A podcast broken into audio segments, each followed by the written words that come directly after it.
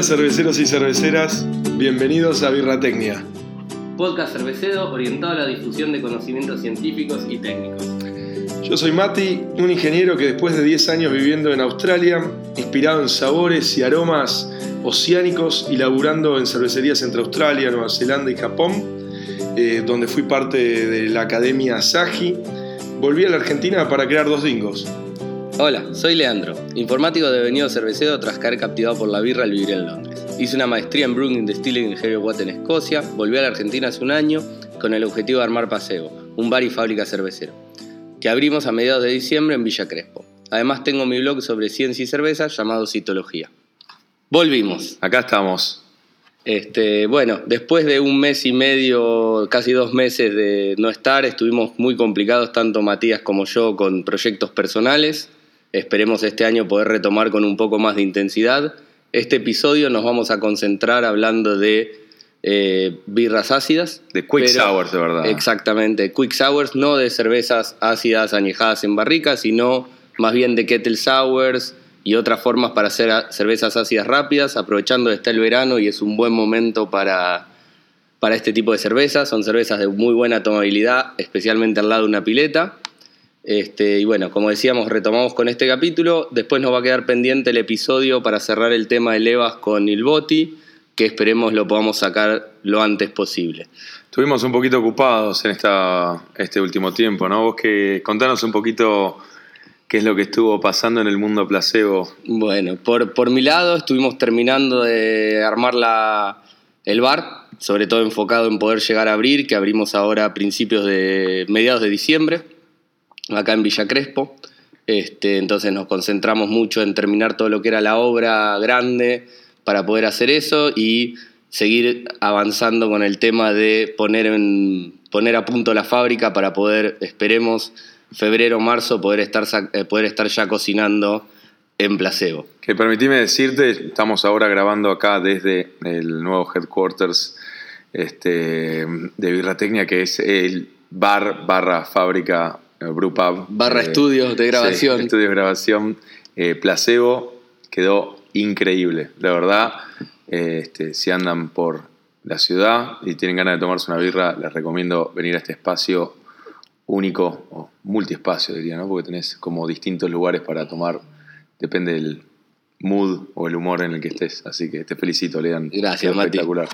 Bueno, por eso un pequeño chivo. Este, estamos abiertos de miércoles a domingo a partir de las 18 hasta las 20 horas tenemos happy hour. Por ahora tenemos dos birras de las cuales vamos a hablar más adelante un poquito, que hicimos junto con Matías en la fábrica de un amigo de Hernán. Gracias Hernán por bancarnos. Hernán de, Cerveza Labrador. De Cerveza Labrador. Muchas gracias por, por el aguante, tanto Matías como yo. Bueno, Placebo no estaba todavía funcional y Mati tenía la fábrica, por ahora ya le va a explicar por qué, bastante saturada. Y así que bueno, este, Hernán se copó y nos hizo el aguante. Y después, bueno, tenemos una variedad de birras, de birrones. La verdad es que nos hemos enfocado en tener una muy buena pizarra de cervecerías amigas, así que bueno, les invito a venir a visitarnos.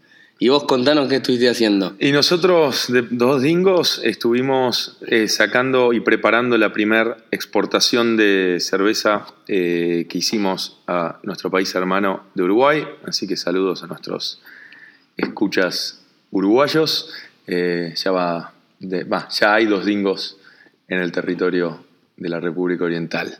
Este, mm, así que, como saben, una exportación, va, o como saben o como no saben, una exportación no es una cosa de un día al otro, eh, requiere un montón de papeles, planificación, además fue algo que surgió bastante rápido, entonces tuve que cambiar toda la planificación de la producción y meter, y en una época donde ya estábamos incrementando la producción para la temporada alta, eh, ajustar todo no fue tan fácil. Así que lo, bueno es que logramos sacarla, logramos sacar producto tanto en botellas, en los nuevos porrones de dos dingos, como le decimos nosotros, los dingos Stavis, este, como en barriles One Way de PET.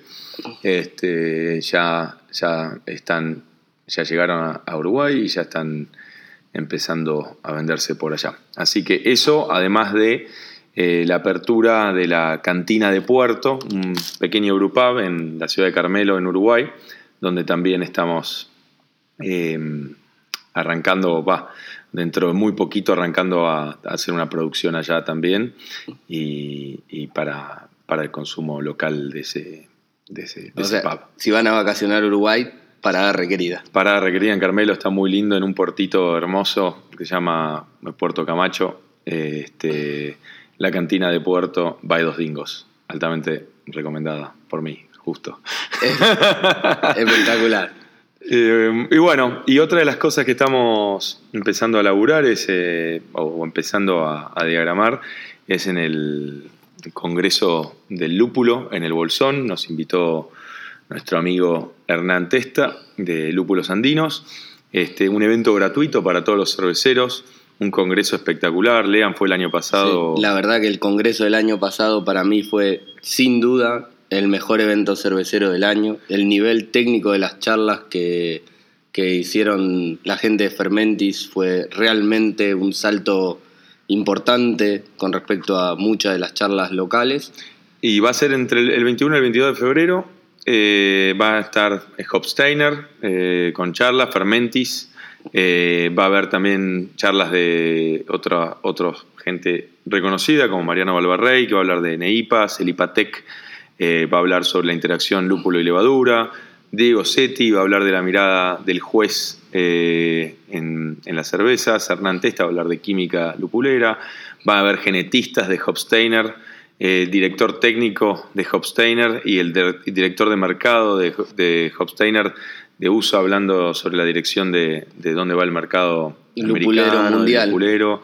Eh, y Fermentis también hablando de interacción lupuleleo, además de Birratecnia hablando sobre algunos temas que vamos a develar dentro de muy poquito, pero estamos haciendo o planificando un trabajo de investigación bastante interesante y esperamos poder presentar sobre eso muy pronto.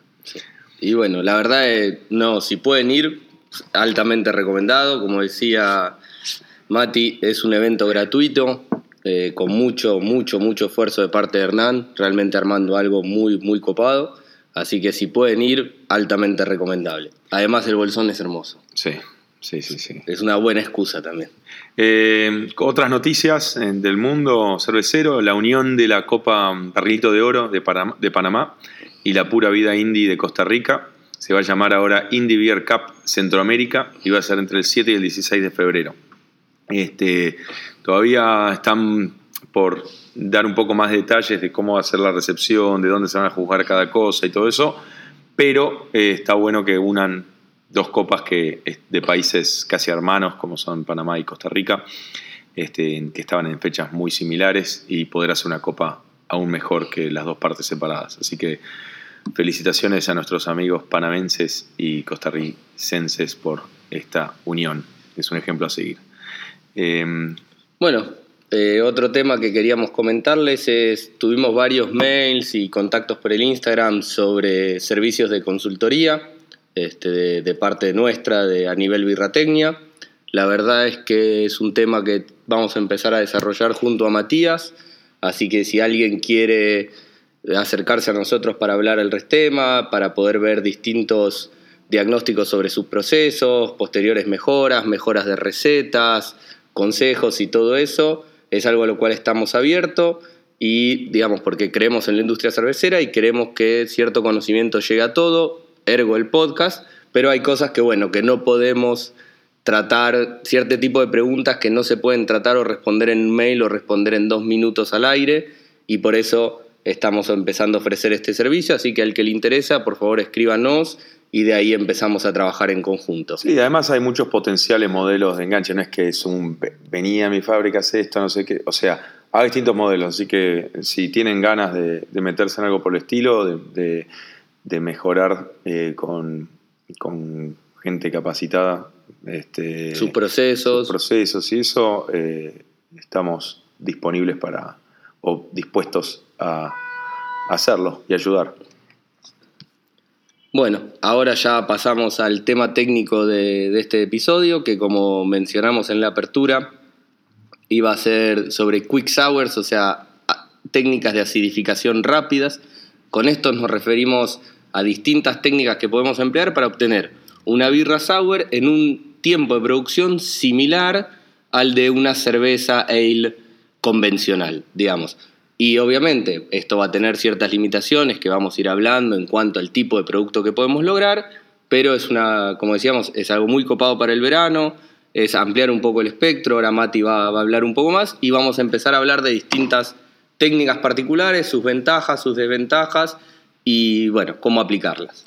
O sea, sin dudas las, las sours es una tendencia mundial eh, que por supuesto está a años luz de lo que es la tendencia de las IPAs y las cervezas ultra lupuladas, este, pero cada vez crece más y, y la verdad que como industria y especialmente acá en Argentina, en Sudamérica, está bueno que empecemos a empujar para hacer crecer este segmento de mercado, ya que es todo parte de agrandar la torta y también salir de la monotonía de lo que es la Golden, la Scottish, la Honey, la IPA y poder ofrecerle a nuestros consumidores y, por qué no, abrir el abanico de potenciales consumidores en consumidores que tal vez hoy van al vino o a otras eh, o a otras bebidas o a tragos. o a tragos este por el totalmente por el tipo de perfil de sabor con cervezas ácidas estamos haciendo algo mucha gente que prueba por ponerse una cerveza ácida dice ah pero esto no tiene gusto a cerveza este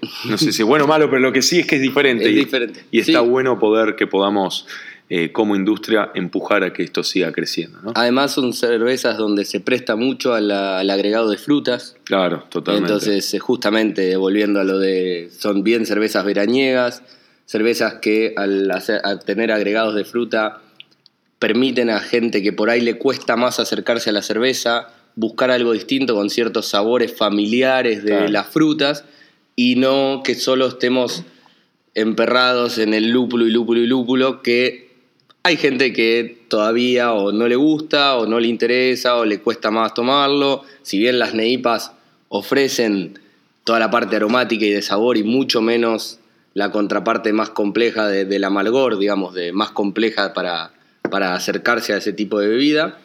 Pero bueno, esto es otra herramienta más, otro tipo de cerveza más que, que creemos tiene un, potencial de mercado interesante. Bueno, eh, por supuesto que con estas quick sours o, o cervezas ácidas rápidas no vamos a lograr la complejidad de sabor que se logra con cervezas ácidas de cultivos mixtos. O sea, cuando hablamos de cultivos mixtos es cuando es un blend de saccharomyces con lactobacilos, con bretanomyces, con pediococo, con etcétera, etcétera, etcétera, cluberomyces o cualquier otro tipo de microorganismo que pueda llegar a, ser parte de ese de ese blend o ese cultivo mixto, eh, que requieren mucho más tiempo, varios meses o algunas incluso varios años, además de equipamiento como barricas y otro tipo de equipamiento extra dentro de, la cervecería o de la fábrica para evitar contamin- contaminación cruzada este, con, con las cervezas limpias. ¿no? Este, así que este nuevo enfoque de cervezas ácidas rápidas no logra esa complejidad, pero sí puede lograr una frescura y sabores alternativos en la cerveza que este, el mercado de a poquito empieza a pedir. ¿no? Exactamente. Este, hay algunos estilos. eh, eh, Y también vale la pena aclarar que es más, es menos intensivo en capital. Es algo que una fábrica tiene mucho más a su alcance para empezar que la compra de barricas, de equipamiento para embotellar, un equipamiento distinto para embotellar cervezas ácidas por miedo a contaminaciones cruzadas. Permite empezar a incursionar en el mundo de las cervezas ácidas a una, a una fábrica dando pequeños pasos en lugar de comprometerse de lleno a un programa de barricas que, bueno, tiene otras complejidades, otras pérdidas, porque no sé si cuando estuvieron en la charla del, del el DFCE del año pasado, que estuvo muy buena, este, del, de Real Barrel contaban que, por ejemplo, ellos contaban que tiraban más o menos 30% de su producción. más incluso. creo Más incluso. 40, sí, sí, sí. Por eso, este, y considerando la situación económica actual, eh, es bastante más complejo, requiere mucho más capital y mucho más co- commitment, compromiso, ahondarse en uno de esos, este, un proyecto de ese estilo. Si bien da sus frutos, esto es una pequeña, un pequeño detour de lo que una fábrica hace normalmente, que creemos es más accesible para, Para arrancar. para arrancar. Algunos de los estilos más clásicos eh, o, o- o más que más se hacen de, de este tipo de. o que más se pueden hacer con este tipo de, de, mm, acidificación rápida son las Catarina Sours, el estilo brasilero, este, que es una acidificación, en, un kettle sour con agregado de, frutas, o sea, una, básicamente una Berliner Weiss un poco más fuerte.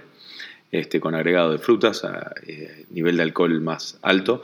Aprovechando todas esas hermosas frutas tropicales que tienen en Brasil. frescas siempre, no, no, no, no conservadas, no, sino esas frutas frescas que brille la fruta en, un mosto eh, casi mitad trigo, mitad... Este, sí, relativamente simple, no buscando una gran complejidad de la cerveza base, sino aportar la frescura y el sabor de la fruta. Berliner Weiss, aunque las tradicionales no son Kettle Sour, sí hay mucha Berliner Weiss moderna, eh, hecha con, estos métodos rápidos de, acidificación. Eh, cerveza más o menos cerca de 50 y 50 trigo, eh, trigo cebada.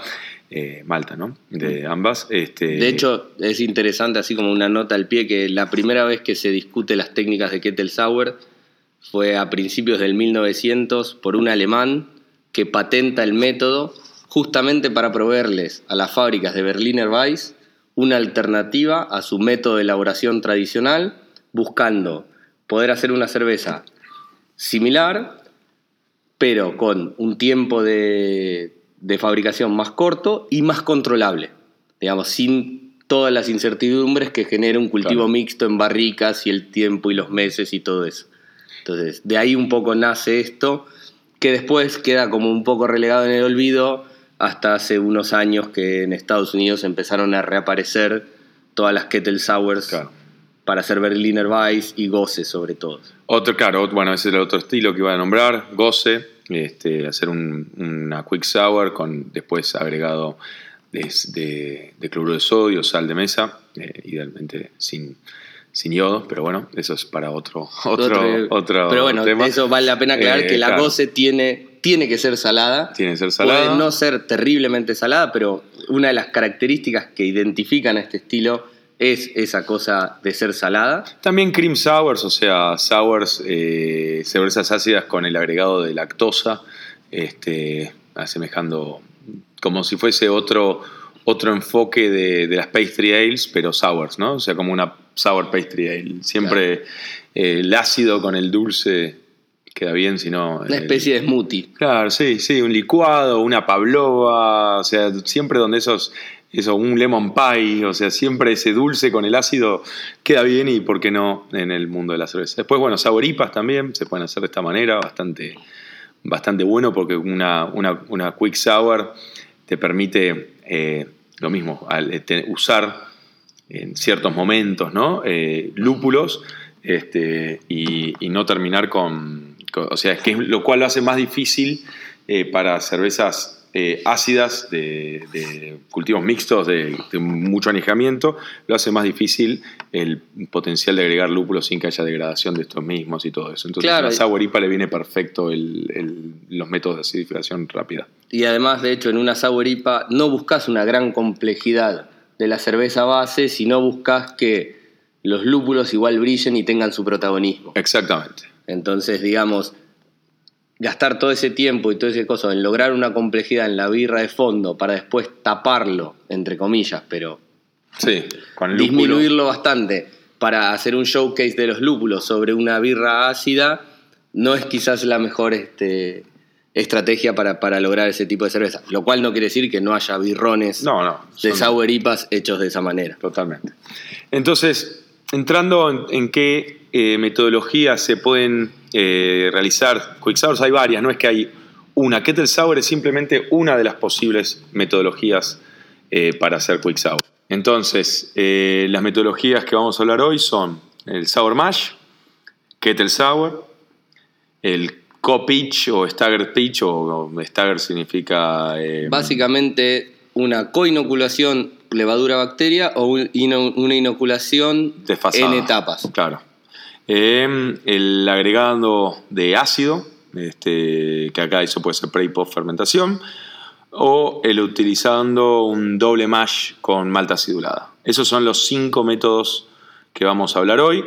Después vamos a hablar sobre qué bacterias se pueden usar para hacer esto, cuáles recomendamos y al final de eh, los tips y mitos que hay sobre este tema. Sobre este tema. Entonces, arrancando con el primero, el método de Sour Mash. ¿Qué es el Sour Mash? Bueno, básicamente el método de Sour Mash busca como inóculo de la bacteria usar las propias bacterias que están presentes en la levadura, en la malta, perdón.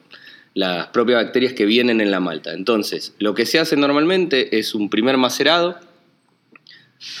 normal, siguiendo nuestro procedimiento normal, obviamente, dependiendo del tipo de cerveza que busquemos hacer, vamos a agregar más o menos trigo y todo eso, pero digamos, el método en sí no versa sobre eso, sino la idea es, uno hace su mash normal, cuando llega el momento de que se terminó el proceso de macerado y va a ser el mash out, hace el mash out como normal y después se agrega más malta sobre, digamos, directamente sobre el macerado, que esta es la malta que nos va a dar el aporte bacteriano. Entonces recirculamos, homogeneizamos esa malta, obviamente ahí una temperatura más baja porque la mayoría de las bacterias que van a estar presentes no soportan temperaturas más altas de 40 grados, buscamos bajar la temperatura, agregar la malta y es que a veces también se usa la misma, el agregado de la misma malta baja la temperatura. Obviamente lo va a bajar, depende todo también de la temperatura ambiente y demás.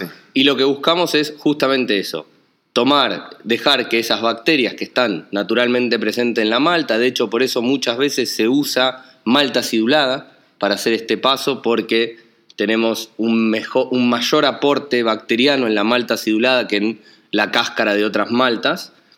Y Después se permite el proceso de acidificación, que eso varía entre 24, más normalmente va a ser bastante largo, va a ser de al menos 48 horas por la carga bacteriana que vamos a tener naturalmente presente en la malta. Y una vez logrado el nivel de acidificación que buscamos, hacemos un mash out. Obviamente hacemos el mash out, después hacemos nuestro lauter normal, transferimos a nuestra olla y de ahí seguimos hervor, lupulado y todo lo que se busque según nuestra receta, pero sin ninguna restricción impuesta por el método, digamos. La técnica versa hasta ahí. Después, bueno, va a depender obviamente de qué tipo de cerveza se quiera lograr, etcétera, etcétera. Ahora, a favor, este método tiene que no se necesita comprar ningún tipo de fermento extra, sino que se usa las bacterias que están en, naturalmente en la cáscara de la malta. En la cáscara de la malta. Y como otra cosa a favor es que se puede llegar a, hablar de una representación del terroir, si es que se puede decir, de la malta o de que a nivel marketing puede llegar a servir. No se ha hecho con, con las bacterias naturales de la cebada del campo, no sé, de, de, lo que sea. Entonces, pero bueno, en como contras tiene el hecho de que se tardan bastante, 48 horas o más, es un tiempo largo, en el cual mantiene bloqueado todo el, bloque de cocción. Este, y no todas las bacterias que están presentes en la malta generan acidez y sabores neutros, sino que hay un montón de bacterias que pueden llegar a, generar sabores indeseados. Este, y además es, es más difícil de controlar. Cada lote de malta obviamente va a tener una carga bacteriana, distinta. va a depender de cuánto tiempo almacenamos esa malta, dónde estuvo almacenada, el proveedor de la malta, el lote de la malta. Entonces, es una técnica que requiere cierto, cierta destreza, digamos, y poder ir tomando decisiones en el momento que nos permitan controlar el proceso. Es un proceso menos reproducible, si se quiere, que la técnica de Kettle Sour, que es la que vamos a hablar ahora. Claro, bueno, Kettle Sour este, básicamente significa sour de olla, este, que se hace un mosto normal, aunque en este caso sin lupular, o sea, no le, no le habría que agregarle ningún tipo de first word hops o, de lupulación antes de, agregar la, bacteria.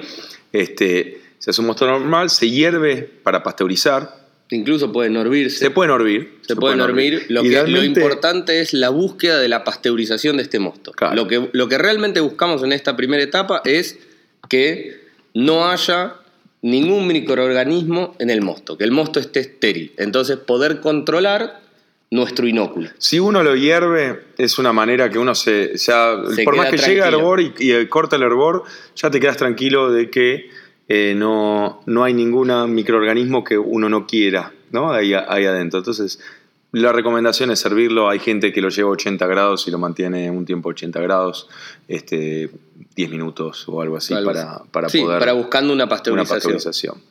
Este, se baja la temperatura. Se puede hacer- Ojo, ojo con esta etapa, una cosa vale aclarar, no usen agua que no haya estado hervida Claro. o que no sea de ósmosis, entonces está controlada microbiana porque buscamos esterilidad y si agregamos agua, Claro. No se, sabemos. Se puede, se puede bajar la temperatura de dos maneras. Uno, pasando a través del intercambiador de placa y volviendo a entrar a la, a la olla de hervor. Dos, haciendo un mosto más eh, Concentrado. más concentrado y diluyendo con, con agua fría. Este, cualquiera de los que elijan eh, tiene sus pros y sus contras. Uno no hay que, si uno agrega agua, no hay que después lavar el intercambiador de placas, lo cual hace ese primer día de cocción más, más rápido y simple. Y no solo, no solo no hay que lavar el intercambiador de placas, sino hay que tener en cuenta que estuvimos pasando, bueno, Mosto el con mosto proteínas. con proteínas y Sí. todo por el intercambiador de placas, que depende del intercambiador de placas, Sí. no es lo mismo que cuando lo hacemos post-board, donde ya tenemos toda la proteína coagulada Totalmente. y un mosto más limpio, digamos. Totalmente. O sea, no es lo más conveniente pasarlo por ahí. Este, bueno, después, si se hace, hay que lavarlo mucho más fuerte de un, de un lavado normal, ¿no? porque está pasando proteína coagulada eh, a través del mismo. Eh, entonces, se pasteuriza el mosto.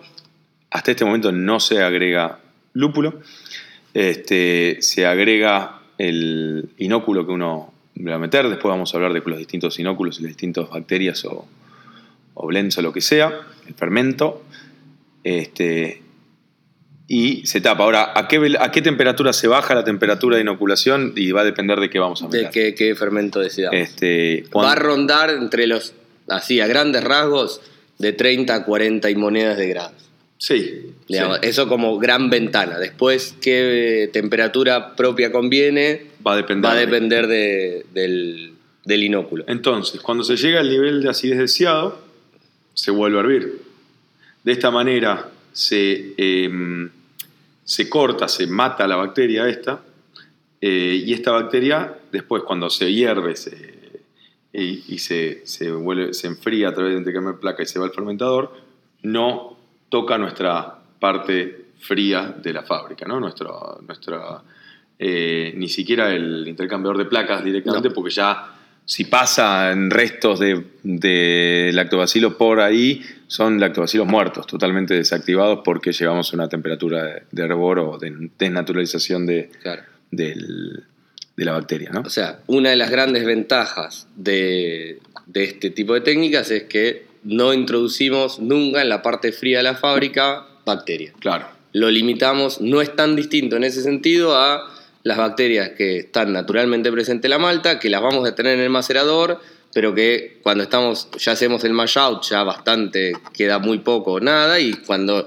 Hervimos. hacemos hervimos, no pasa nada y sacamos un mosto estéril al fermentador. En ese sentido, esta sigue manteniendo, si bien usamos bacteria, bacterias, las limitamos la exposición del resto de la fábrica. exactamente.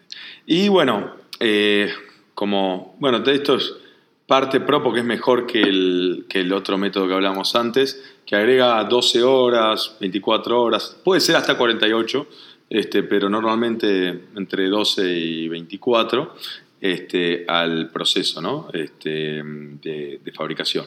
Es un, algo a favor comparado con otro método, pero es algo en contra comparado tal vez con métodos más rápidos este, de acidificación. Sí, Es decir, todos estos métodos tienen como consecuencia que tenemos la olla de hervor inutilizada, entre comillas, durante todo ese tiempo de acidificación. Claro. Es decir, no podemos seguir, si tenemos doble batch, bueno, hagan el batch antes y este déjenlo para después. Exacto. Mucha gente busca hacer esto los viernes para tener el fin de semana, para que por ahí son días que no cocinan y entonces pueden dejar esas 48 horas, si es que 48 horas logra el nivel de acidez que están buscando y no es demasiado, para no frenar la planta productiva durante días de producción de mosto limpio para otro tipo de cervezas. Como contra también es que es más difícil hacer un, un doble batch de este tipo de cerveza, ¿no? Con este tipo de método. Sí. Con el método este. Sí, porque si se imaginan tendríamos que hacer un batch y después repetir. Que son el otro 48 batch. horas más tarde, entonces ya ni da para volver a meterlo en el mismo fermentador. No, exactamente. Digamos, tenés como, como esa gran contra. Sí. Este, igual si hicieran un método, si lograran bajarlo a 12, 14 horas el tiempo de acidificación, se podría lograr, pero pero, también estás, es bastante ahí, complicado, ¿eh? estás ahí bastante justo con los tiempos porque estaríamos metiendo el segundo mosto en el fermentador como poco unas 24 Como horas mínimo. después. Sí, Y que ya estás pasándote está- el, sí. el lugar recomendado, el tiempo recomendado de. cuando de- hacemos un doble batch, digamos. Claro. Pero bueno, es algo, es algo a considerar. Después está el método de eh, co-inoculación o, ino- o- o también puede ser eh, inoculación eh, eh, desfasada. Sí, este, por etapas. Por etapas en el fermentador directamente. Para esto se genera un mosto también sin lúpulo, eh, mosto al fermentador sin lúpulo, nada de lúpulo. De vuelta lo, lo voy a decir muchas veces porque si agregamos algo, hay muchas bacterias de las que vamos a agregar después que son eh, sensibles a, a- a los alfa ácidos isomerizados y a los alfa ácidos también no isomerizados, que eh, no van a hacer que puedan después actuar ni generar la acidificación. Entonces, se genera este mosto sin lúpulo, ni en Whirlpool, ni en First Word, ni en Herbor, ni, ni nada. Nada. Este, y en el fermentador se inoculan o al mismo tiempo o separado, primero tal vez el, el fermento y después la levadura, este, mm, para que una vez que llega la acidez. Básicamente, por ejemplo, podemos aprovechar ciertas levaduras como las Vike, este, que tienen un rango de actuación similar al de, la, Las bacterias. de las bacterias, para meterlo al mismo tiempo y que los dos estén a 35 grados, por ejemplo, fermentando uno láctico y otro fermentación alcohólica. Y o eh, primero meter en el fermentador y cuando se llega al nivel de acidificación ne- necesaria, le hacemos se le hace un dry hop. Esa, ese misma, esos mismos alfa ácidos en el, del dry hop van a inhibir eh, la, La bacteria. La bacteria, entonces ya va, va a quedar en, esa, en, ese, en ese nivel de acidez. Eh, otra opción es, se pone primero la bacteria en el fermentador, tardará 12, 24 horas en llegar. Cuando llega, lo mismo. Se puede, si uno la quiere frenar porque llegó a un nivel que no quiere que sea más bajo de acidez, se le hace un dry hop. Y si no, si no le importa que siga bajando, se le agrega la levadura una vez que se le baja la temperatura, la temperatura de, De- de actuación de la levadura. ¿no? Claro, obviamente, no, no podemos tirar una S05 a Claro. 40 grados. Claro, 40 o 35 grados, sí, probablemente genere cosas que no querramos. Entonces, este, mm, para en ese caso de levadura, dejamos actuar primero el fermento láctico, llega donde quiere, le hacemos un dry hop, este, lo, le bajamos la temperatura al fermentador, lo llevamos a temperatura de inoculación de la leva y ahí tiramos la leva. Claro, de hecho, una cosa importante a tener en cuenta acá es que si co-inoculamos, tenemos que tener bastante en cuenta las temperaturas que sean compatibles con los dos, tanto con la levadura como con el, el fermento, las bacterias, obviamente para que puedan actuar. Y lo otro que hay que tener en cuenta es que las, eh, las levaduras van a lograr normalmente ganarle, tomar control del medio, reproducirse mucho más rápido que las bacterias, sobre todo si estamos a una temperatura baja, donde por ahí la Claro. bacteria tiene actividad, pero tiene una actividad muy lenta, y entonces el nivel de acidificación que vamos a lograr es muy bajo porque las, las bacterias consumen principalmente la glucosa y la levadura va a agarrar y comerse todo antes de que ellas logren tomar, eh, usar ese, ese alimento. Exacto. Que básicamente es una. Es, la levadura hace eso porque justamente busca en la naturaleza ganar esa competencia para poder controlar el medio y quedarse ellos con todos los sustratos. Eh, este es un método, de cierta manera, uno está generando cervezas probióticas, ¿no? Este, o sea que eh, Ah, para, sí, la mejoran la, bacteria flora viene. intestinal. Porque Viene, viene, viene bacteria incluida. así que está, Está bueno por ese lado. O sea, uno de los pros que tiene este tipo de método es que uno mantiene todos los subproductos generados por las bacterias, que puede agregar un poco más de profundidad de sabor en, el mismo, este, em, en la cerveza, y que no se bloquea el uso del bloque de cocción. O sea, que por lo tanto se pueden realizar baches múltiples y acidificarlos al mismo Una vez que hayamos terminado del último batch. O incluso podemos empezar, a acidificar en el primer batch y dejarlo y después sí, Sí, sí, totalmente. Este, los contras, ¿no? Es que uno mete bacterias en la parte fría. Si uno eh, sabe qué bacteria está metiendo y de un plan de limpieza teniendo en cuenta esto, esto es controlable, no es un gran problema, pero hay que saberlo, hay que saber que es un riesgo y hay que saber qué eh, uno tiene que hacer para, bajar este riesgo. Sí, hay cosas, cosas simples como no dejen la piedra de carbonatación en el tanque si van a hacer esto. En este caso. En este caso, porque la piedra del tanque es súper porosa, es compleja de lavar, la limpieza es complicada y es un lugar ideal para que la bacteria después nos moleste en futuros tanques. O sea, hay que pensar un poco el uso del fermentador y el protocolo de limpieza que vamos a hacer para intentar minimizar el riesgo de haber tomado la decisión consciente de meter bacteria del lado frío. Hacer una limpieza más profunda una temperatura más elevada y durante un tiempo más extendido este, es básicamente medidas que uno puede tomar para hacerlo. Sí, o hacer una doble limpieza usando una limpieza a base de, yodo, además de una limpieza a base de peracético. Entonces, entre los dos, estamos, ambos tienen poder desinfectante, sanitizante, entonces estamos agregando, digamos, profundizando la limpieza que estamos haciendo. Sí, sí, sí. También otra de las cosas que tiene en contra uno, de este método es que eh, no se puede agregar lúpulo hasta el momento del dry hop porque esto inhibe la, acidificación. O sea, no es que es una contra, pero sino algo a tener en cuenta también, ¿no? Este, no se este va, por ejemplo, si alguien quisiera hacer una sour con mucho amargor. Con amargor, sí, que igual, igual, una sour con mucho amargor se diría medio raro porque compiten bastante, ¿no? Te hacía en, el paladar y, no, no queda algo muy Personalmente no es algo que me guste cuando compite la acidez con amargor. Me gusta la saboripa, pero más que nada con dry hop, así que... Claro, pero bueno, pero son justamente eso Si eso es lo que estás buscando, no lo vas a poder lograr. No lo vas a poder lograr. Exactamente. Este, lo bueno es que si uno elige una bacteria que es sensible al lúpulo, que es lo que recomendamos si uno quiere usar este, este tipo de, metodología, este, uno sabe que si después la mayoría de sus cervezas son lupuladas, también baja el riesgo, ¿no? O sea, por más que esté vivo ahí. ¿Estás diciendo que las, cervecerías que hacen nipas tienen más margen para despreocuparse de la limpieza? Y de este tipo de, bacterias, sí. Por supuesto. Sí, sí, sí. Sin duda. Este, no significa que hay que eh, bajar los brazos y, bueno, ya que como está inhibido no, no, le, no le presta atención, no me importa, pero, pero sí... Este, bueno, de hecho, la adición de lúpulo empezó Sí, Como una manera de controlar Totalmente.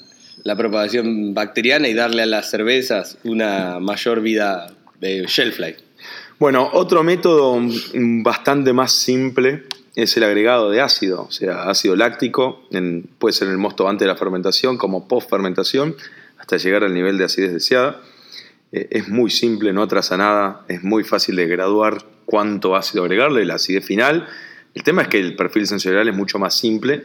Hay un, hay un paper, ¿no? Que sí, hay un trabajo interesante del 2019 de, bueno, tiene Dick, Leland, Meyer, Western, Ruke, Rouk y Wicklund, bastante un trabalengua, un paper del Institute of Brewing de Inglaterra, donde justamente compara esta técnica de agregar ácido directo versus lo que uno obtiene haciendo una kettle sour. Este, en el blog de mi blog, en el blog de Excitología, yo hice una especie de resumen de este trabajo y poco me echando mis opiniones al respecto.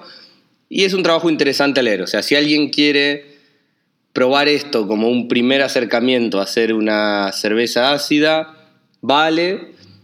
No es lo mismo hay que saber que vamos a tener una complejidad diferente. Pero no significa nada malo, porque uno tal vez uno está apuntando una cerveza ácida súper eh, tranquila, fácil de tomar. Este, y no, no es que es algo, no es que es mala palabra haber hecho una, una sour con esto. Lo que sí hay que tener en cuenta hay que usar un ácido láctico de altísima calidad, Sí. calidad eh, alimenticia, más que alimenticia, sino de bebida. Este, Sí, sí, porque cualquier cosa que venga con el ácido láctico exactamente. lo vamos a estar Sí. agregando. Y además la cantidad que vamos a utilizar es, Es mucho alta en más ese caso. que la cantidad que uno utiliza normalmente Para de corregir fosfórico para corregir pH en el macerador. Piensen que una, uno va a estar agregando, buscando como mínimo un pH de 3,6 en Sí. una cerveza ácida, 3,6, 3,7 como un pH En una cerveza levemente ácida. Levemente ácida hasta para una cerveza muy ácida un pH de 3, entre Uno. 3,1, 3,2. Y bueno, ahí en el medio es donde podemos jugar. Entonces, la cantidad de ácido lácteo que vamos a tener que agregar para lograr eso este, es mucho más alta y entonces va a haber un impacto organoléptico de todos los agregados que tenga dependiendo de la pureza del ácido láctico. Exacto. Y el último método que vamos a hablar es el doble mash con malta acidulada. Este, esto no es lo mismo que un eh, sour mash en el sentido de que no es que hay que dejarlo eh, muchísimas horas para que se reproduzcan estos, estos, eh, estas bacterias, sino lo que hace es usar la misma acidez de la malta acidulada. O sea, primero hacer un mash que dura 45 minutos, una hora, el tiempo que sea, y después se le agrega una gran cantidad de malta acidulada que baja automáticamente el pH a los niveles requeridos. Este, es rápido, es más rápido que métodos que duran dos días o un día, pero tampoco tanto porque hay que hacer un doble mash eh, y el, también el perfil sensorial es mucho más simple, más difícil de controlar. Casi que este método, o sea, eh, eh, no es tan distinto el agregarle de por sí el ácido láctico No. directamente al... No, vamos a tener, vamos a traer un poco más de bacteria, pero digamos, no, no estamos basándonos en eso, es casi arrastrar, lo único que estamos usando la malta acidulada es para arrastrar El ácido láctico que el está en ácido la láctico malta que está ahí, digamos, similar a lo que uno haría de agregar una bolsa o dos o lo que fuere para corregir el pH en un macerado. Bueno, hacemos nuestro macerado normal y después usamos esa misma técnica para lograr el pH. Claro, lo que pasa es que usás mucho más malta. Muchísimo más. Muchísima. Obviamente. Bueno, retomando con las bacterias que podemos usar.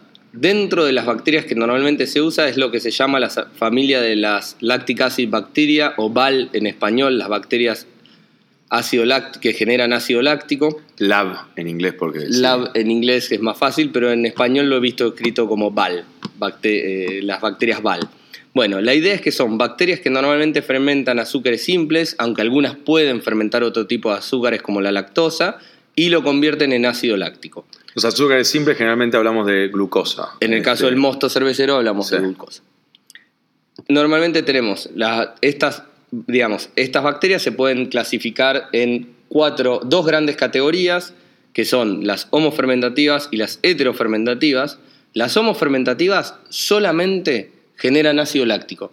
No son capaces de producir ninguna otra eh, subproducto más que el ácido láctico. O sea, ni siquiera dióxido de carbono, o sea, no, burbujean. No burbujean. Si estás haciendo una bacteria homofermentativa y ves burbujeo en la olla, hay levadura salvaje, hay algo más.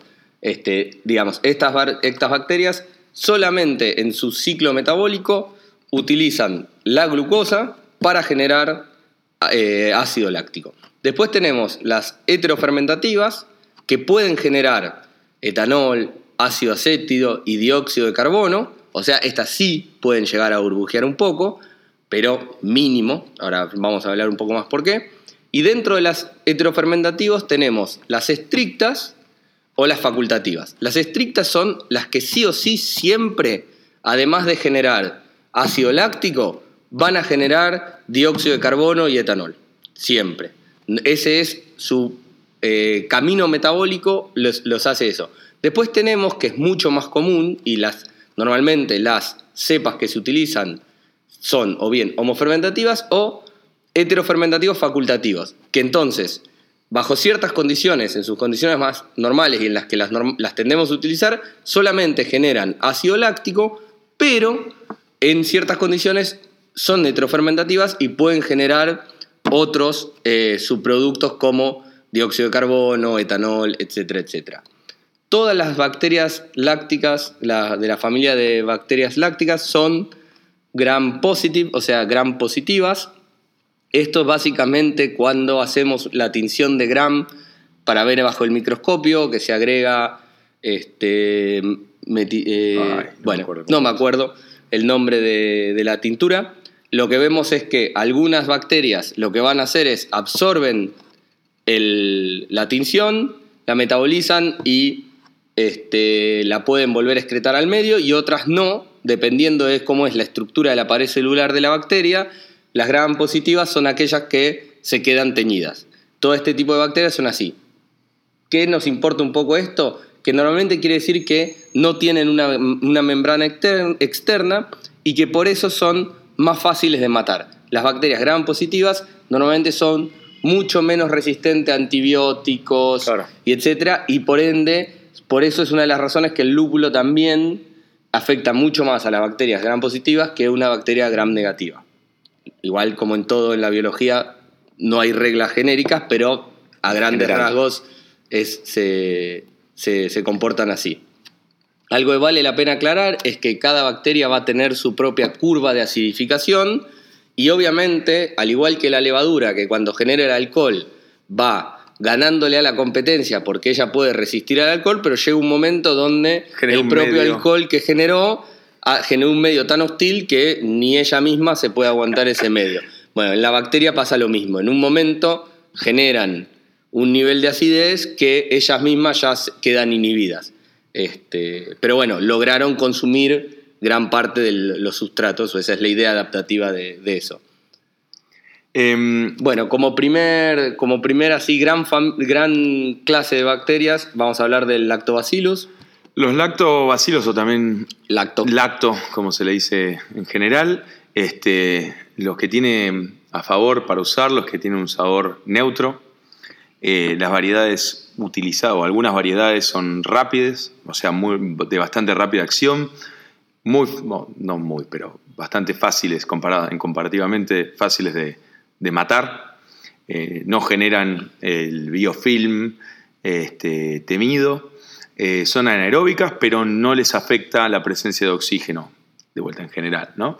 Este, como contras, aunque no es una contra, pero sí es algo a tener en cuenta, es que em, no soporta ni IBUs ni, ni, ni mm, alfa ácidos, o sea, es decir que... Ni ISO ni alfa. Ni ISO ni alfa, por lo cual eh, no, no hay que agregar lúpulo hasta que termine la acidificación. Por supuesto que dentro de las distintas variedades de lactos, porque hay muchas variedades, muchas familias y subvariedades también, que eh, tienen distinto nivel de tolerancia, sí, pero eh, lo ideal es no agregarle el, lúpulo porque uno nunca sabe, incluso dentro de una misma familia distintas generaciones y cepas este, pueden ir variando su tolerancia dependiendo en qué medios se fueron propagando y creando antes. Entonces, realmente que algo haya funcionado una vez no significa que funcione siempre también con un cierto nivel de...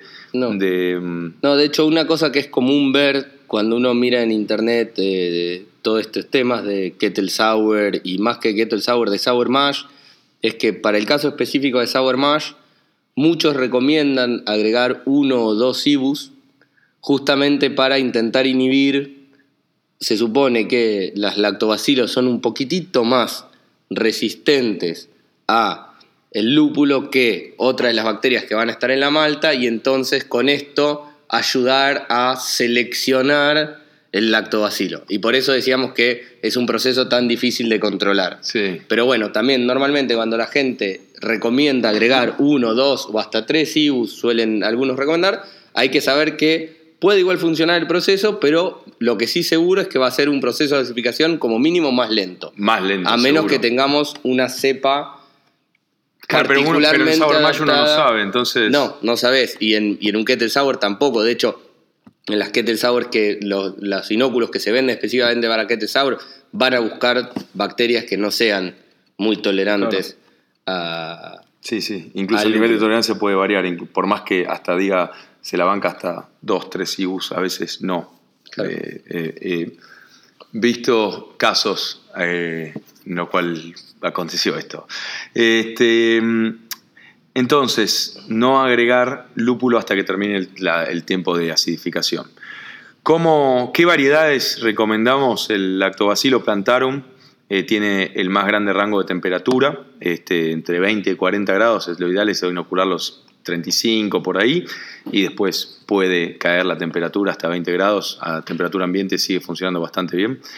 Este, el lactobacillus brevis es un poquito más corto el rango, tal vez es de 25 a 30 hasta, hasta cerca de 40 también. Los dos son, acidifican bastante rápido y se reproducen rápido y llegan a niveles de acidificación más rápido que otras variedades.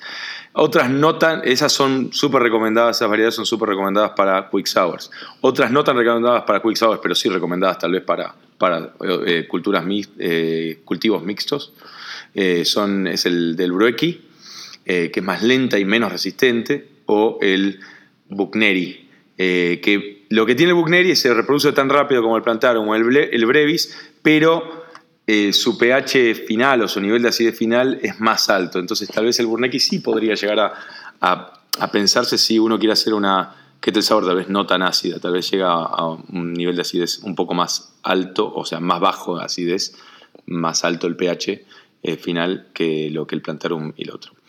Eh, algunos a nivel comercial, yo realmente recomiendo usar el, el Sour Pitch de de Wildbrew Alemán este, realmente funciona muy bien. Es una. Eh, es repetible. Repetible, fácil. Eh, se agrega 0,1.1 gramo por litro este, y acidifica. A mí me acidifica. Todas las veces que lo usé, en, 12 horas tenía el mosto acidificado. Este, sabores neutros. La verdad que a mí me funciona muy bien. Yo, yo recomiendo ese, no, chivo aparte porque no tengo nada que ver con el alemán ni nada, pero eh, lo pago igual, pero me, funciona muy bien. Este, hay eh, también, eh, por ejemplo, probióticos que se pueden conseguir en pastilla, como el Good Belly en Estados Unidos o otras marcas en otros lugares del mundo. Este, y cuánto agregar de eso, cuánto inocular, y la verdad que depende, porque depende el número de conteo de células que te garantizan y todo eso. Hay bastante información en, la Wikipedia de Milk the Funk eh, sobre qué cantidades recomiendan usar si uno usa esos probióticos. Realmente, este, para mí, lo más fácil es usar el, Sour Pitch. Y con los probióticos, lo que hay que hacer es probar en cantidades más chicas, ver cómo se comportan y bueno, después arriesgarse a un batch más grande. Especialmente si son blends, ¿viste? Porque si son, si te, si te dicen esto es una cepa única este, del lactobacilo plantar, uno de brevis o del que sea, perdón. Eh, uno sabe que es ese solo, pero a veces viene un blend y el blend puede cambiar, puede ir variando. Este, y sí, o las proporciones adentro del blend. Este, otros y va a haber que ver las recomendaciones de cada fabricante de, estos lactobacillus de cuánto inocular. Después, por otro lado, otra familia de estas VAL o VAL, lab, VAL. Lab o VAL. depende del idioma. Eh, son los eh, streptococos. Eh, bueno, lo que tienen así como pro es que generalmente son heterofermentativos, entonces tenemos, se dice que dan un sabor un poco más frutal, más funky que el lacto, o sea, generan algunos otros metabolitos y tienen un rango de temperatura de trabajo un poco más alto que el lactobacillus, de 30 a 45 grados. Como gran contra es que pueden generar eh, alfa ketoácidos que son metabolizados después por otras bacterias en isovalérico. O sea, tenemos que tener mucho cuidado si usamos este trococo mezclado con alguna otra bacteria, porque este metabolito intermedio que generan puede ser convertido por la otra bacteria en eh, isovalérico, que tiene gusto a qué tan rico? A parmesano. Olor a pata. Olor a pata, queso fuerte. Rancio. Rancio. Digamos, algo no muy. No. Yo y yo de esto, experiencia propia, eh, un batch eh, en el cual eh, primero inoculé eh, estábamos haciendo una kettle sour, primero inoculamos Streptococo. Em, con el Streptococo al otro día no estaba actuando mucho, habíamos hecho un poquito una subinoculación, eh, no bajaba el pH, no bajaba el pH, entonces era un viernes a la tarde y me estaba volviendo loco porque no conseguía el, el- Todavía no estaba disponible en Argentina y no lo conseguí por ningún lado el, em, El Sour Pitch. Sour Pitch. Este, y fui y conseguí un yogur que me habían recomendado para usar. Bueno, cuestión que fui y le metí bastante yogur. Y después eh, la mezcla entre estos fermentos. El yogur decía en la etiqueta que tenía eh, plantarum y, y, este, brevis. Este, entonces, cuando lo vi, dije, ah, buenísimo. Está, es lo que quiero después cuando estás, algo del stepto habrá quedado, algo produjo y lo que terminó produciendo es un olor a pata tremendo que tuvimos que tirar. Así que eh, realmente tener cuidado con eso, nada más Sí, cuando sale es, es algo a considerar que, bueno, que, que, que sea un, un monocultivo. monocultivo de Streptococo thermophilus, este, que es la variedad que se recomienda, que se usa. sí, que para- es la que es tolerante a temperatura. Claro, este, y se usa en fermentos lácticos para la industria de quesos. Sí, de hecho acá el que se consigue es el de saco. El de Saco, creo, potencialmente se podrá conseguir el de Hansen, el de CH Hansen, que a nivel mundial es muy conocido, pero y acá también está en la industria láctica. Este, mm, el de Saco, que es una marca italiana, también se consigue, pero hay que ver que no sea un blend, porque esas marcas generan un montón de blends. Eh, y para que la industria láctica, Claro. para la industria de quesos, donde buscan muchas veces eso- ciertos sí, sabores y ciertas cosas. Por ejemplo, cuando buscas hacer un queso que tiene agujeritos, es porque adentro hubo una fermentación a donde se, produce, se produjo dióxido de carbono. Exactamente. Eso es lo que generó los agujeritos. Entonces, hay que tener cuidado con esas cosas porque el uso pensado por el fabricante no necesariamente es el uso que le estamos queriendo dar claro, nosotros. claro. Este, Y ahí, por ejemplo, dependiendo del fermento, el- en cuanto al pitching rate, pero por ejemplo, eh, con los fermentos de saco, 6 sobres de, de 10 UC este, sirven para inocular 1500 litros de mosto, más o menos. Eso, eh, experiencia propia. Eh, pero también puede, puede llegar a cambiar dependiendo si el fermento es otro que el que, que, el que use yo. Sí, obviamente, eso, eso hay que mirar las recomendaciones del fabricante, fabricante. e intentar un poco adaptarlo de- del mundo queso Al al mundo- mundo mosto. Exacto. Después tenemos el, el pediococo, que si bien es una variedad eh, súper utilizada en las sours tradicionales de barrica y todo eso, este, se, se- usa mucho. No es la, la- lo más recomendado para cervezas ácidas quick sours, para cervezas de acidificación rápida, porque en generalmente producen diacetilo, que bueno, no, no es algo que solemos estar buscando. Y Que en las cervezas de culturas mixtas y de, eh, de guarda, de, o sea, de, de acidez, de acidificación en barrica y mm, de, de largo tiempo, ese diacetilo que producen después el va a ser reabsorbido. y- por el bretanomices que lo convierte. Entonces, no importa que produzca ese off flavor, que para este tipo de cervezas sí molesta. Claro. Sí, que no tenemos el tiempo de, digamos, no tenemos ese beneficio del tiempo para esperarlo. Claro. Eh, otro tipo de cosa que puede llegar a gener- generar el pediococo es lo que en inglés se llama ropey, que es como, básicamente lo hace como si fuese una soga, o sea, es eh, casi como que el líquido... Sí, la- la- En- la- la- básicamente lo que sucede es que el pedio genera una especie de estructura de proteína exógena, o sea que va sacando de, de dentro de su del, de la propia célula y digamos genera una especie de cadena de polisacáridos y proteínas exógenos que hace como el mosto totalmente viscoso y de hecho si uno lee libros sobre la producción de cervezas lámbicas y todo eso lo van a ver referido como la etapa de enfermedad Claro, de la enferma. cerveza porque es muy desagradable, tanto a la vista como a la boca, y cuando pasa eso, después el Brettanomyces y todo, y, y otras cosas están dentro del cultivo mixto, Incluso- incluso el mismo pedio. pediococo lo va reabsorbiendo y convirtiendo, un poco como lo que pasa con la leva y el diacetilo, que después Claro. tenemos el descanso de acetilo para que lo reabsorba. Bueno, ocurre una cosa similar y durante esa etapa hay que esperarlo.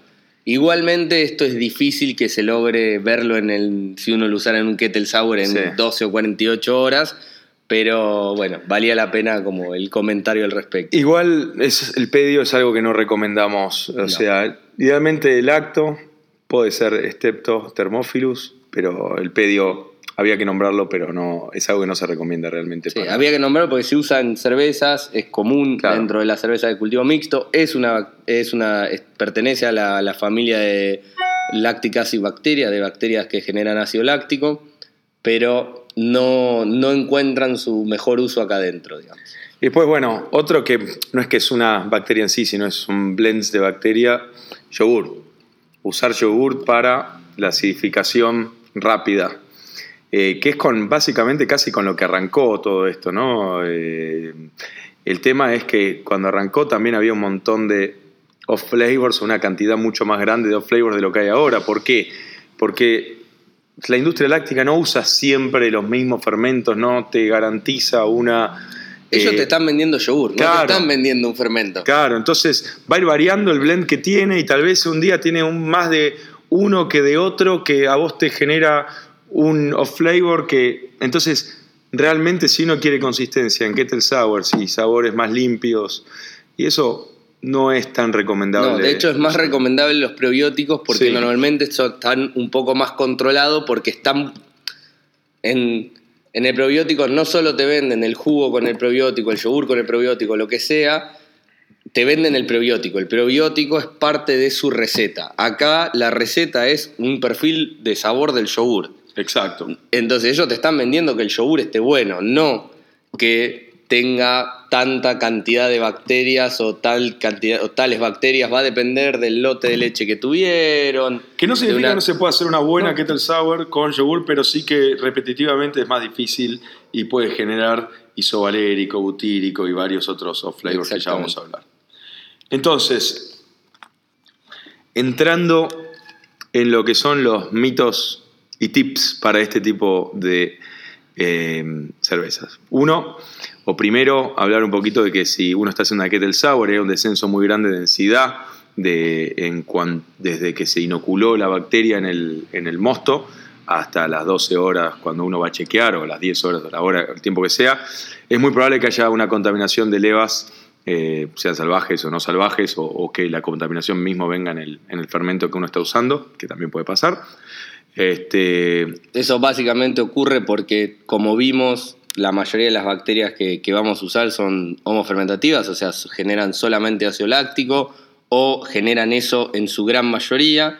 Entonces, y el ácido láctico tiene una densidad bastante similar a la densidad de la glucosa, o sea, de lo que se está comiendo. Entonces, la densidad de la cerveza no debería variar mucho.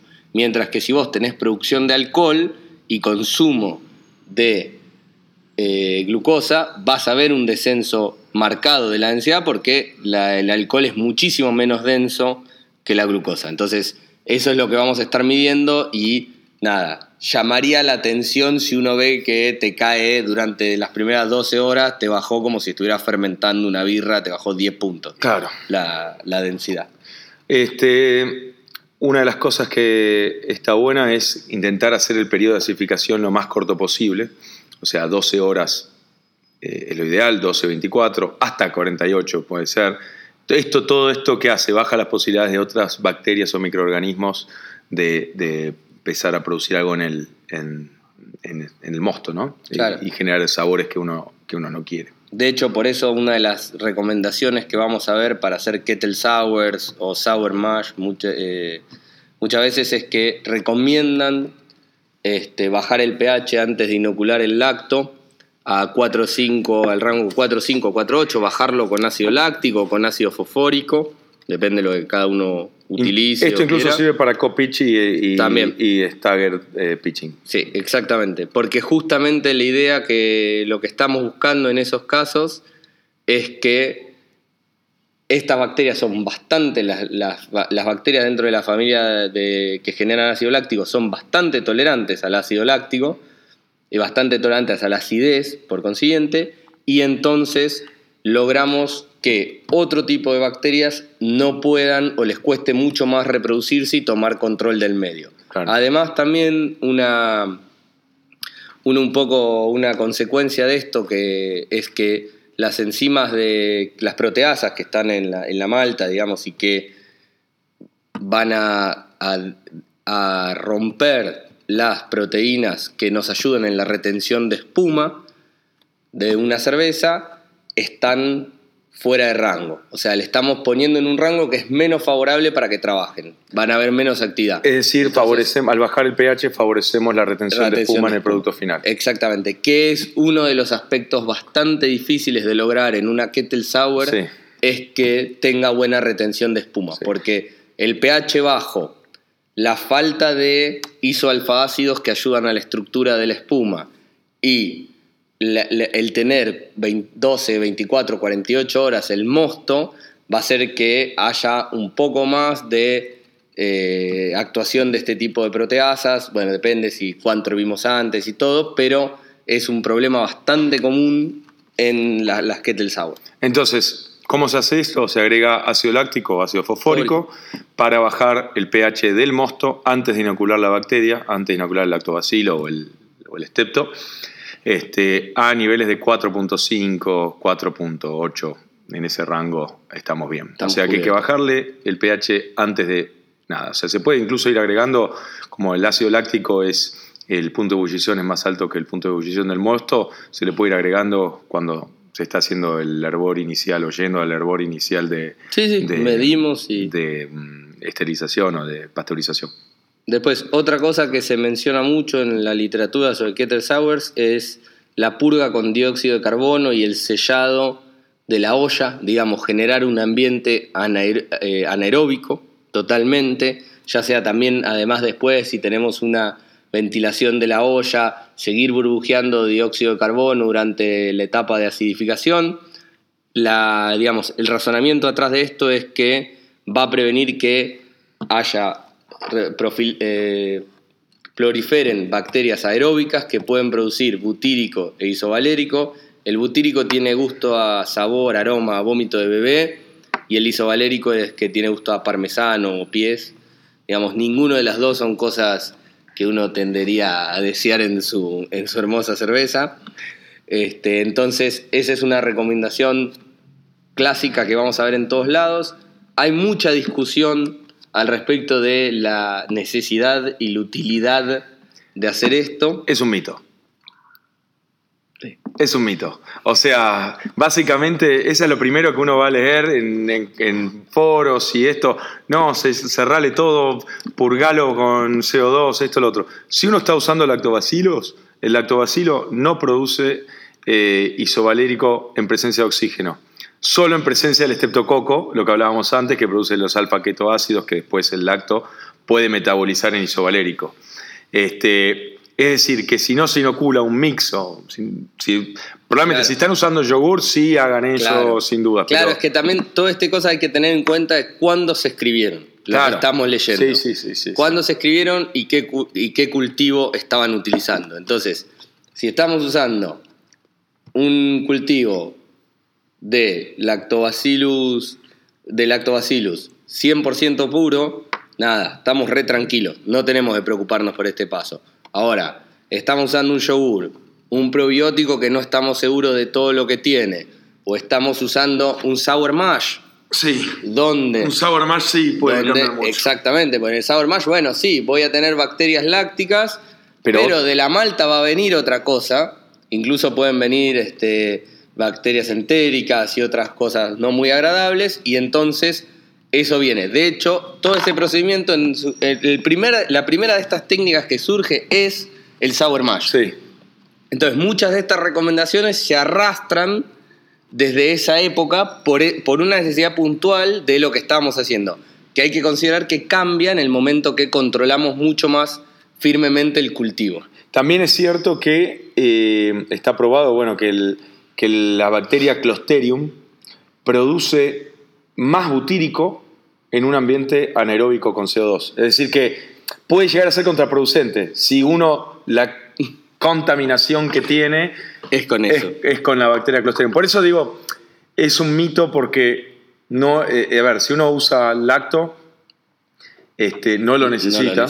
Si le puso bien la tapa, ¿no? O sea, si terminó de hervir, tapa, la tapa quedó pasteurizada. Sí, la olla no estaba La- horrible. ah, Claro, bueno, antes. bueno, esa es otra, otra, otro de las recomendaciones. Hay que limpiar, hay que hacerle zip, este, por lo menos con, con una buena cantidad, de, o sea, con eh, un buen zip, un pro- por lo menos una buena limpieza con este, soda cáustica o con un detergente alcalino este, para eliminar cualquier tipo de, de, mm, eh, compuesto orgánico que quede pegada a la, a la olla de hervor. Que quede bien, bien limpia. Después la Sí, misma, hay la que misma- pensar el que la mismo hervor la va a poco- pasteurizar, ¿no? Pero. Hay que pensar que lo estamos usando un poco como un fermentador. Sí, sí, O totalmente. sea, la olla de hervor en estas situaciones tiene un uso que no es el uso habitual que se le da. claro. Así que tiene que estar bien limpia. Siempre, siempre los recaudos es razonable. Bueno, próximo punto bastante discutido. Controversial, sí, o, o lo que pasa es que como no, todavía no hay tanto entendimiento de dónde viene, es difícil de hablar, pero lo tenemos que mencionar, es la producción del THP o la trihidropiridina, ¿no? Sí, que es un, bueno, un off flavor, un, un sabor no buscado, que normalmente en Estados Unidos lo reescriben como el cereal Cheerios, que acá no existe. Sí, hay, hay. ¿Hay? Sí, sí, sí. Lo- no se son llama esos, Cheerios, no. Claro, no se llama. Eso, es- ese cereal que es un circulito que parece como una mini donut. Con que- gusto a miel. Con gusto así mieloso y. Avenoso. Y avena y como mucho gusto a. A mí, por lo menos en lo personal, me da mucho gusto como al cereal crudo, como, Sí. como a, a mascar eh, el, el- el trigo eh, directamente, digamos. Y, digamos, a niveles muy elevados, esto incluso deja de ser eso, que puede o no ser un sabor más o menos placentero, a lo que se dice mousy o Rat- aroma ratón, que tiene un poco de, de aroma a eso, a, a un olor así medio... A roedor. a roedor, que bueno, no, evidentemente otro, otro sabor no muy agradable. Este, lo generan las bacterias heterofermentativas.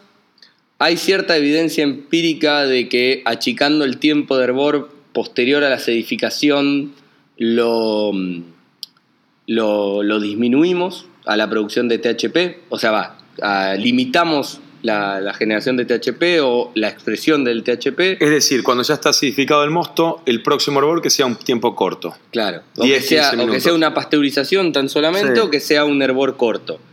También otra gente habla de eliminar el trub antes de- del segundo hervor. Digamos, nosotros vamos a haber generado una cierta coagulación tanto en el primer hervor de o un pequeño hervor o pasteurización, va a haber un poco de coagulación y después vamos a tener también todas las bacterias que va a haber una precipitación de las bacterias y dicen de eliminar ese trub que además contiene bacterias Sí. antes del segundo hervor. La- eviden- estas evidencias son de verdad eh, de, de experiencias de conocidos o de gente que, te- eh, que, que posteó en foros y todo eso. No hay todavía un entendimiento de por qué se producen y en qué momento se producen. Lo que sí mucha gente eh, no- eh, nos comenta que de esta manera fueron bajando esa producción. Esa producción. Hay varias teorías, digamos, se habla de que puede tener que ver con las reacciones de Maillard sobre todas esas, todo- toda esa base de proteínas o que podría tener que ver con al matar las bacterias que el THP que hayan generado no lo hayan escupido al medio, sino que lo tenían Claro. ahí y al estar hirviéndolo muy vigorosamente rompemos la pared celular de la bacteria y todo ese THP es liberado Claro. al mosto. Hay como un montón de, de teorías que justificarían esta- estas técnicas, pero la realidad es que no, no queda, no, no hay ningún trabajo académico o, o no académico, pero serio, científico, que nos permita comprender por qué se genera. De hecho, en las lámbicas es un off flavor que se genera al principio y que se va limpiando con, la, con el bret y todo eso. De hecho, por eso normalmente los cultivos que van a haber pensados para hacer sour- eh, kettle sours o cualquiera de estas técnicas de acidificación rápida en el fermentador o lo que sea, los cultivos están diseñados para eso, van a ver que son homofermentativos. Claro. Porque justamente ahí limito y me quedo haciendo láctico y estoy tranquilo de que lo que hice es láctico. Sí, sí, sí. Entonces voy a minimizar estos problemas y tener una acidez limpia. Eh, Después, en cuanto a ácido acético creado por el lacto, algunos, algunas variedades de lacto pueden llegar a generar un poquitito, muy, un porcentaje muy chico de ácido acético. Este, si después hay una, una, un hervor posterior, como una kettle sour, esto se evapora. Este, Así que deja de ser un problema. Y si no, realmente pasa tal vez a ser un poquito más de complejidad de sabor porque no llega a niveles. Eh, eh, no va a ser una Rodenbach. No. No va a ser una Flanders Red. No, no, no. Ni cerca, ni cerca. Este, lo que podemos eh, contar es que, bueno, hicimos nosotros una collab este, entre Placebo y Dos Dingos, este, un, que fue una cerveza casi un 3 en 1, ¿no? porque hicimos una Quick Sour eh, acidificada en fermentador, donde copicheamos bueno, hicimos estaguereado, ¿no? Estaguereado en, etapas, sí. Primero picheamos el... Sour Pitch del Alemán. Sí, ¿y cuántas horas más tarde? ¿12 horas más tarde? Un poco más, un poco más. Le metimos Kvike. Este... Sí, más o menos a las 12 horas inoculamos con el Kvike. Este... estábamos fermentando más o menos a 35 grados, o sea, fermentando y acidificando a 35 grados, aprovechando esto de que las Kvike justamente pueden trabajar esa temperatura, entonces ni siquiera es que tengo que hacer la acidificación, cortarla y después fermentar porque tuve que bajar en el medio la temperatura para la, levadura que quiero usar, sino que las puedo trabajar en conjunto. Y después la primera, llegó un momento que le metimos el dry hop para mm. frenar la, acidificación. Igual este, tal vez lo hicimos un poquito después de lo que queríamos, pero bueno. Bueno, eh. nos salió un poquito más ácida. nos ganó de mano el, el Sour Pitch nos, ganó de mano. Este, y ahí sacamos una Sour IPA. Este, eh, esa la, eh, la eh, dry hopeamos con lúpulo enigma australiano. Este, quedó realmente un buen mix entre el sabor a lúpulo este, y, la acidez. y cero amargor. Sí. Cero amargor relativo por lo menos, ¿no? no, sí, en boca, digamos. Sí, sí, sí, sí. le, gana, le gana la acidez al amargor. Después hicimos una segunda, a eso le, como que le metimos encima eh, goyaba, entonces termina siendo una especie, no es una Catarina Sour, pero es algo... Claro, digamos, porque de hecho el mix de maltas que habíamos buscado no era un mix de maltas tan de una Caterina Sour y además eh, lo, que, lo que era bastante distinto de las Caterinas Sauer buscan unos 6 grados. Sí. Y nosotros. 5 tal vez. y nosotros poco más y nosotros quedamos en 4 y moneda. O sea que, digamos, buscamos una cerveza un poquito más ligera desde el punto de vista del alcohol, más, más este, amistosa para el verano. Pero quedó bien frutal, quedó realmente un perfil totalmente diferente a la, a la Saboripa. Y después. como tercera. Este, una vez sobre la base de guayaba, agregamos jugo orgánico de arándano y lactosa, buscando hacer una especie de, bueno, una cream, sour. pero buscando una especie de smoothie porque la guayaba y el arándano nos parecía que, podían coexistir de manera relativamente simpática. Así que eso es una experiencia que hicimos cercana y como algo bueno también que, que este tipo de cervezas ácidas permiten crear distintos perfiles de, claro. de cerveza. Sí, no, no, no, o sea, es una, una cosa interesante de, hacer este tipo de, birras es justamente poder pensar en intentar del, del, mismo batch sacar al menos dos birras distintas, una birra más quizás más limpia y solo donde, donde lo preponderante sea la acidez y alguna cosa, y después hacer una, una variante con fruta o con distintas frutas buscando una expresión distinta del Kettle Sour. Así que si las quieren probar, pueden venir a, Placebo a, probarlas. Están acá en Canilla. Bueno, cerrando este episodio, pasamos a la sección de preguntas. Perdón a todos aquellos que han mandado preguntas relacionadas con levaduras, lo vamos a dejar para, el, para el, episodio que cierre la, invitación con el Boti de la segunda etapa. Este, en este nos vamos a responderle algunas preguntas viejas que teníamos ahí atrasadas en, en el mail. Una cosa que les pedimos es que nos manden las preguntas al mail, no tanto por Instagram, porque después es difícil de transcribirlas desde el Instagram a la compu y todo para, para ver de armarlas, investigarlas y poder darles una buena respuesta. Ni tampoco incluso al WhatsApp, que la gente que tenga nuestro WhatsApp personal que no, no Lo la mande mismo. porque pasa lo mismo. Después no sé difícil. Después no- la perdemos y por ahí no la, pudimos- no la respondimos en el momento, no lo hablamos justo en ese episodio y intentamos armar un repositorio de preguntas para, para poder llegar a todo lo más rápido posible, ¿no? Bueno, acá José Luis nos preguntaba por mail dónde puede encontrar información de lúpulos, compuestos, perfiles aromáticos y básicamente una cosa que nos pareció simpática decirles que YCH tiene un catálogo que está buenísimo y lo convirtieron en aplicación Sí. que se puede descargar gratis de Google Play, es un lo mencionamos así genérico porque está repiola y otra muy buena referencia es el sitio hoplist.com que existe en formato libro, pero si no está online gratis, un montón de información de distintos lúpulos. Así que queríamos pasar así ese, ese nugget de información. En cuanto a niveles de, de distintos tipos de aceites que tiene. Sí, un etcétera, gráfico etcétera. de arañas sobre el perfil de cada Sí. lúpulo y todo. De Hay vuelta, eso es dato de catálogo, no es dato de cada batch. Uno no puede asumir que tiene exactamente eso cada batch. no, Hay variaciones. lo que ayuda es a darte una idea del perfil Totalmente. de ese lúpulo. No es magia. Después nos dice Andrés, también por mail, nos dice que quisiera tener un protocolo estandarizado para su IPA, según lo que hemos venido hablando en los otros episodios de Dry Hop, y que lo que estaba, le estaba pasando es que reniega mucho con la purga, y bueno, nos cuenta un poco cuál es su, su- su técnica y cómo hacen el Dry Hop, y básicamente un poco lo que queríamos hablar, porque fue lo que vimos un poco más sobre, sobre los problemas que él estaba teniendo, era que él habla de hacer el dry hop en base a días. Y una cosa que, quisimos hacer hincapié y vale la pena repetirlo en los episodios de dry hop, es que la idea del dry hop es hacerlo en base a densidades, no a días. Quizás si hablamos de hacer un dry hop durante fermentación, podemos sí pensarlo, bueno, lo hago a las 24, 40, eh, 24 36 horas, que yo ya sé que la leva empezó porque lo único que me interesa es que la leva esté empe- empezada y ahí lo agrego. Pero después, sobre todo en un, un dry hop pensando hacia el final de la fermentación y todo, donde lo que buscamos es que cualquier oxígeno que podamos introducir durante el proceso, la leva lo pueda consumir y no tenga un impacto negativo sobre la cerveza, justamente lo ideal es hacerlo por densidad. Entonces sabemos que estamos en el momento correcto para hacer ese dry hop. Y después, en cuanto a la purga, a ver, es normal que si uno hizo un dry hop fuerte, le cueste salir, va a haber una compactación en el fondo del fermentador, sobre todo si uno tiene buen frío en el fermentador y el cono está enchaquetado y todo. Ahí hay que jugar un rato y es un poco de muñeca.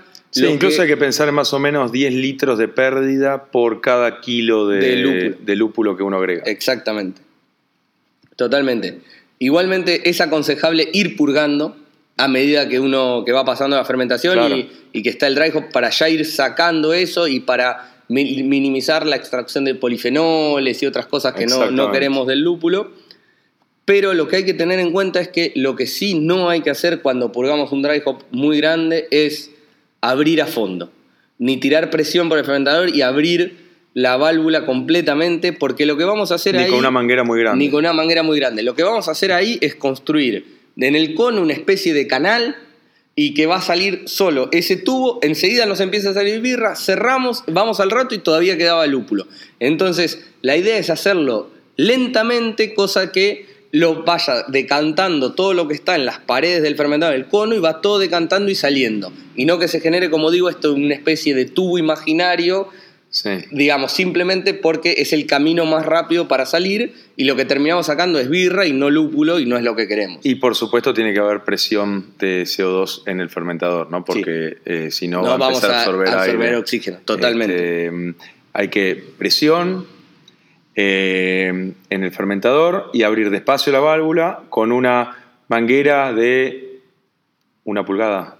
Sí, más 0,75. chica, más chica que la manguera que tienen normalmente. Claro, más chica que si la válvula es de dos pulgadas o de una y media, que eh, bueno, si ya tenés una válvula chica por ahí, Sí. digamos, eh, Pero todo después depende le metes una manguera enganchada ahí de una pulgada, está bastante bien, y le abrís despacito, y de última vas jugando con la válvula, con la presión del fermentador. y hasta esas que empiece a salir y bueno, después con paciencia justamente para lograr arrastrar todo esto. Es similar a lo que tenemos que hacer cuando cosechamos leva. Exactamente. Si cosechamos leva abriendo lo que vamos a ver es que va a salir poca leva y después vamos a decir, pará, había re poca leva en el fermentador y enseguida empezó a salir birra o empezó a salir leva con birra muy mezclada. Sí, sí, y sí, es en verdad que hicimos eso. Y construimos un canal y no sacamos todo lo que estábamos buscando. Bueno, con esto vamos cerrando el episodio de hoy. Si les gustó y si les gusta el podcast, no se olviden de dejarnos una reseña en la plataforma donde nos escuchan, ya sea Spotify o Apple Podcast. Eso ayuda a que otra gente nos encuentre. También de seguirnos en Instagram, arroba birratecnia. Así están al tanto de cualquier novedad. Eh, además, ahí incluimos referencias de todos los artículos y papers que mencionamos en el podcast. Cualquier pregunta, duda, consulta, comentario, elogio o quejas, ¿por qué no? A birratecnia.gmail. Gracias por escucharnos y hasta la próxima.